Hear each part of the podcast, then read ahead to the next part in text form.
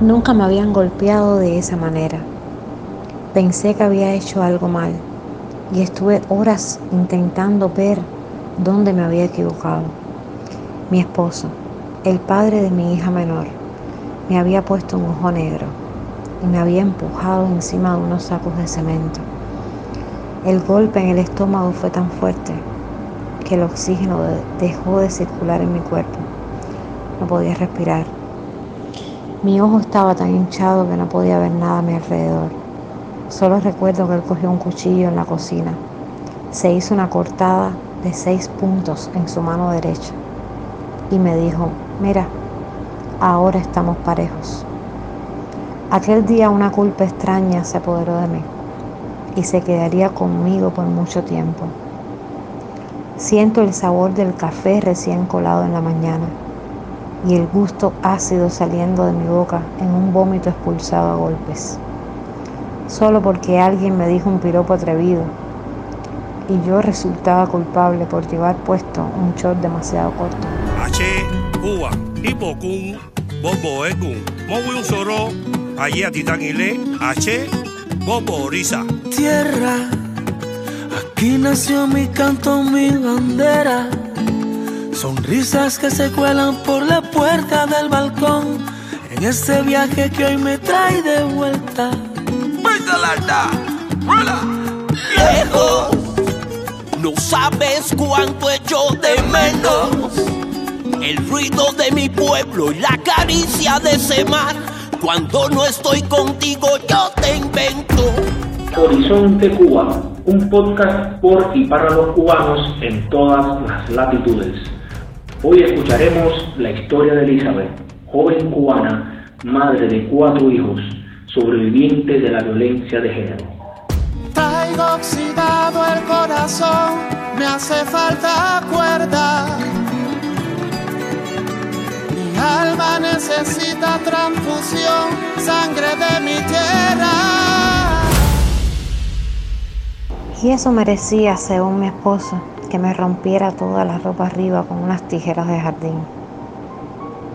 Me fue rompiendo la blusa, el sostén, mi short y con la ropa interior que me quedaba puesta, me sacó al patio, tirándome del pelo me arrastró por todo el lugar, que a pesar de ser un campo no faltaron los vecinos que me quedaban viendo, mi cuerpo desnudo y yo sintiendo ya no el gusto del café, sino algo amargo y pegajoso, el fango. En otra ocasión intentó mostrarme el lugar exacto por donde podía entrar un cuchillo por encima del hombro, directo al corazón, mientras me violaba repetidas veces ante una mirada aterrada y sorprendida. Cada día era un sobresalto con él. Mi familia me aconsejaba irme a cualquier parte pero el miedo me paralizaba. Tres veces me dejó inconsciente. Despertaba con la presión de unas manos sobre mi pecho, el doctor intentando resucitarme. Después de un año ya yo había perdido mi casa. En una de estas idas al hospital, casi muerto, él la vendió. Y lo más grande de mi vida mis tres hijos se habían ido con su padre y se negaban a regresar conmigo. Seguramente en ese instante comprendieron que si yo no era capaz de cuidarme, tampoco podría protegerlos a ellos. Estaba más sola que nunca y con una bebé de un año y medio en brazos. Comenzó la huida y la persecución. En ese tiempo me alquilé en todos los municipios de La Habana Estuve en la calle sin comida y con una estatura más bien alta llegué a pesar solo 98 libras.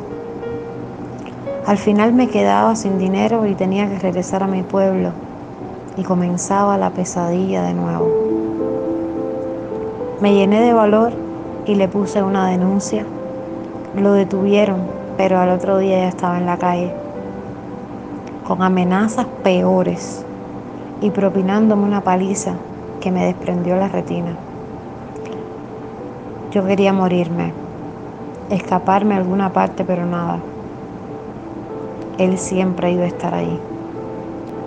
El peor episodio de mi, de mi vida fue el día que me invitó a una fiesta. Estábamos en la calle Factoría en La Habana Vieja. Desde temprano me obligó a vestirme de manera escandalosa y me alcanzó él mismo todo mi maquillaje. Siento el gusto rancio del labial gastado. Llegamos a la fiesta donde no podía encontrar ni una sola mujer a quien acercarme y contarle mis penas, pedirle ayuda. El vestido morado por encima de la rodilla y muy ajustado se robaba todas las miradas de la sala. Diez hombres, diez hombres y ni una sola mujer a quien mirar, a quien encontrar, a quien pedirle ayuda. Me apretaba el ajustado del vestido y tenía ampollas en los pies de los tacones, más el peso de mi hija por llevarla en brazos. Ellos estuvieron bebiendo todo el día. Se acercó a mí riendo y me dijo, vas a tener una noche maravillosa. Y me espantó un beso con mucho alcohol. En un par de horas más mi esposo fingía una hipoglicemia y lo sacaban afuera de la casa mientras cerraban la puerta dejándome sola dentro con mi bebé que dormía. Esa noche mi marido me había vendido. Fui violada por tres hombres. Ellos me pedían que guardara silencio. Yo solo obedecí. En la mañana me dolía fuerte la cabeza y la primera cara que vi fue la de mi verdugo, que sonriente, como si nada pasara, llegaba con dos botellas de whisky y cinco cajas de cigarro. Otra tortura, otro día más de orgía y hambre. La niña lloraba y alguien me alcanzó un plato de comida, mientras me decía en el oído si lo había disfrutado. Enseguida reconocí a uno de los que se dio gusto con mi cuerpo la noche anterior. Ese gesto no pasó desapercibido, ya alguien lo había notado y se disponía a reclamarme cuando una persona lo llamó y lo invitó a un juego de dominó que tardaría horas. Yo sentía los efectos de una noche sin dormir y lamento el instante cuando le pedí irnos a casa.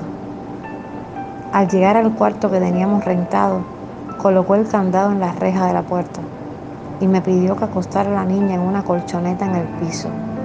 Obedecí.